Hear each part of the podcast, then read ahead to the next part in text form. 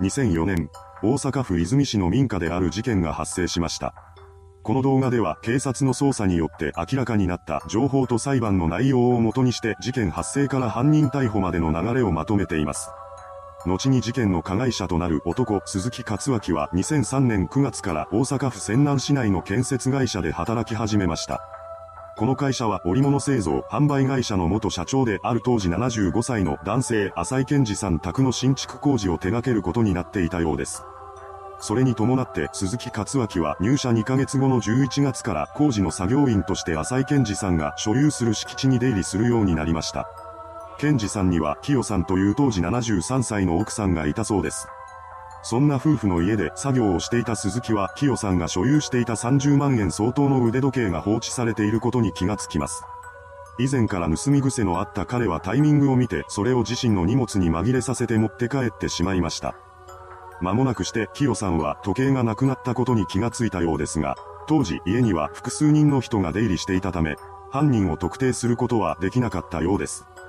翌年も鈴木は浅井三宅の敷地内にある会社事務所の工事を担当しています。その際にも彼は事務所や浅井三宅から多額の現金を盗み取っていました。さらに、集金した工事代金を建設会社に振り込まずに使い込むこともあったそうです。ここまであからさまな盗みをしていた理由は鈴木が金に困っていたからだとされています。どうやら彼は消費者金融から数百万円もの借金をしていたそうなのです。浅井三択から現金がなくなっていることに関して鈴木がやったという証拠はありませんでしたが、普段の行動からして彼が犯人であることは誰が見ても明らかでした。そのため、こうした事実を受けた建設会社社長は2004年6月に鈴木を解雇しています。こうして職を失った彼は新たな金策を練ろうとしました。しかし、なかなかいい案は浮かびません。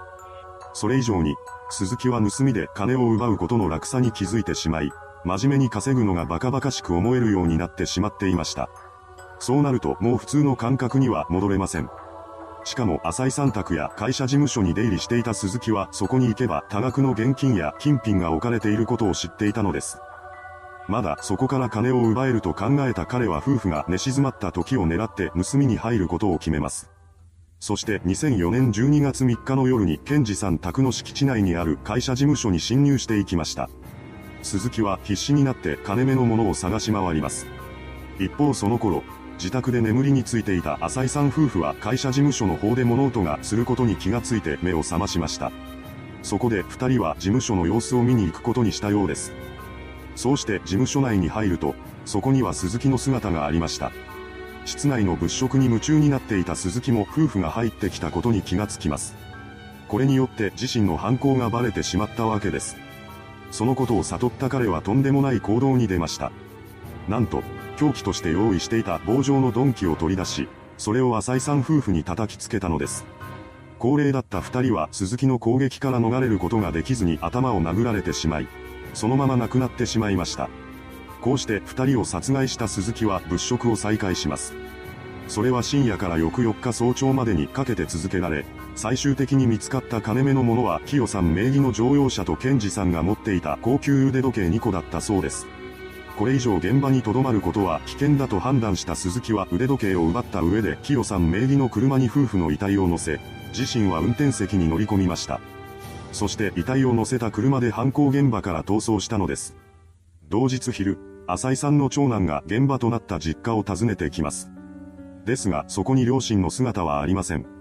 そこで彼が敷地内にある事務所の方も見に行ったところ、複数箇所に血痕が残されていることに気がつきます。何か事件に巻き込まれたのかもしれないと考えた長男はすぐに泉署へと向かい、家出人捜索願いを提出しました。これを受理した大阪府警は早速現場へとやってきます。そしてそこに残されていた血痕と毛髪を採取し、それらを鑑定に回すこととしました。その結果、結婚と毛髪のいずれも夫婦のものであるということが明らかになります。また、失踪当日に現場付近で怪しい人物を目撃したなどと証言する人も現れませんでした。そうした事実から、警察は事件性が低いと判断し、捜査を打ち切ってしまいます。一方、現場から逃走した鈴木は一度自宅に帰った後に泉佐野市内の質屋を訪れ、盗んだ高級腕時計と引き換えに現金50万円を受け取っていました。翌日の12月5日にも彼は盗んだ車で仙南市内を走行しています。すると、その近辺をパトロールしていた警察官が行方不明になっていた浅井さん名義の車が走っていることに気がついたようです。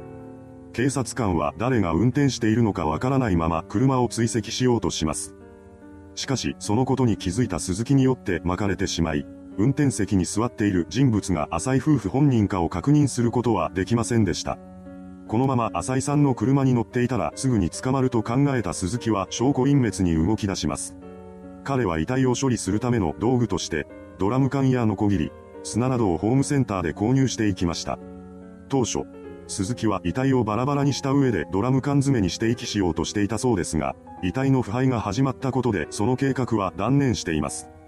処理の方法に困った彼は人目につかない場所に車と遺体を放置しようと考えました。そこで鈴木が選んだ場所は貸しガレージだったそうです。事件から4日後の12月7日に彼はシャッター付きの貸しガレージを借りる契約を結び、そこに浅井さんの車を駐車しました。そして遺体が入った2つのドラム缶も同じようにガレージ内へと運び込んでいます。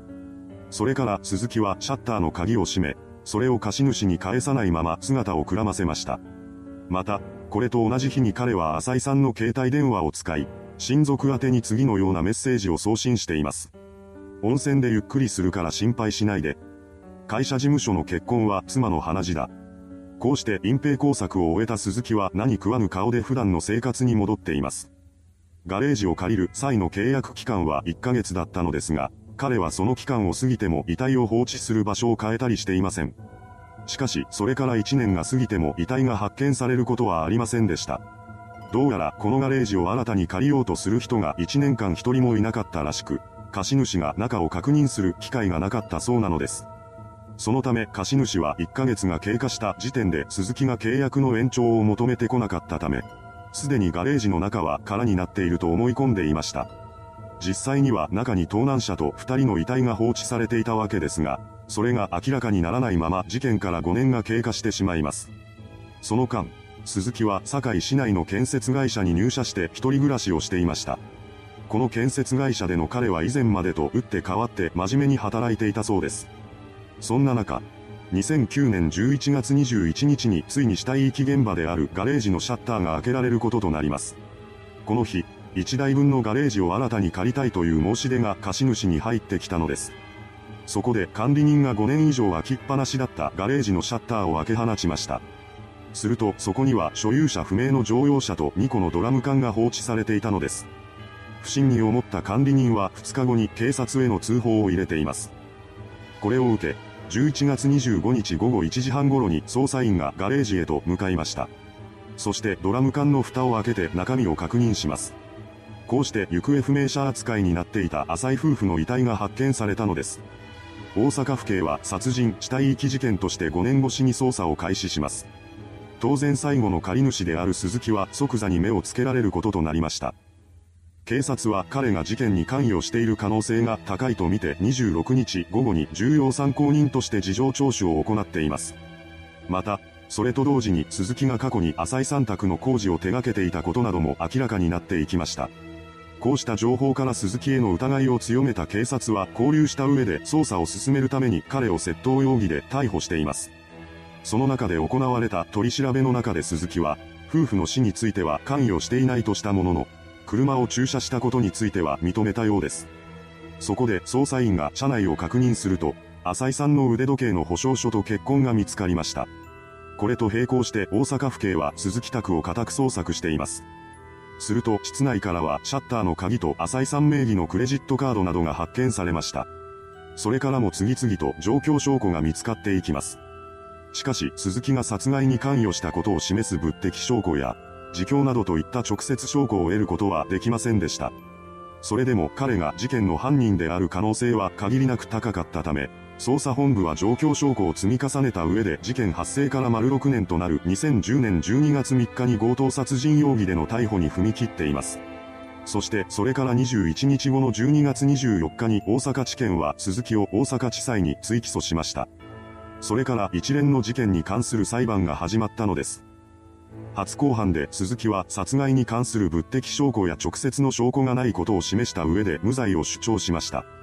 しかし、そんな主張も1年余りの捜査で見つかっていた数多くの状況証拠を前にしては大した意味をなさなかったようです。結局一審では検察側の主張が認められる形となり、鈴木には死刑判決が下されました。弁護側は判決を不服として大阪高裁に即日控訴しています。ですが控訴審でも判決が覆ることはありませんでした。弁護側は証拠不十分として最高裁への上告を申し立てています。そうして裁判は最高裁まで争われることとなりました。そこでも公判が重ねられていき、事件発生から13年後の2017年12月8日に上告審判決公判が開かれています。その中で最高裁は一審二審の死刑判決を支持し、鈴木の上告を棄却する判決を言い渡しました。2021年現在、彼は死刑囚として大阪拘置所に収監されています。いかがでしたでしょうか？借金に悩まされた男が起こした凶悪事件。遺体を隠すためにドラム缶を使用していたことから、本件は大阪ドラム缶遺体事件とも呼ばれています。それではご視聴ありがとうございました。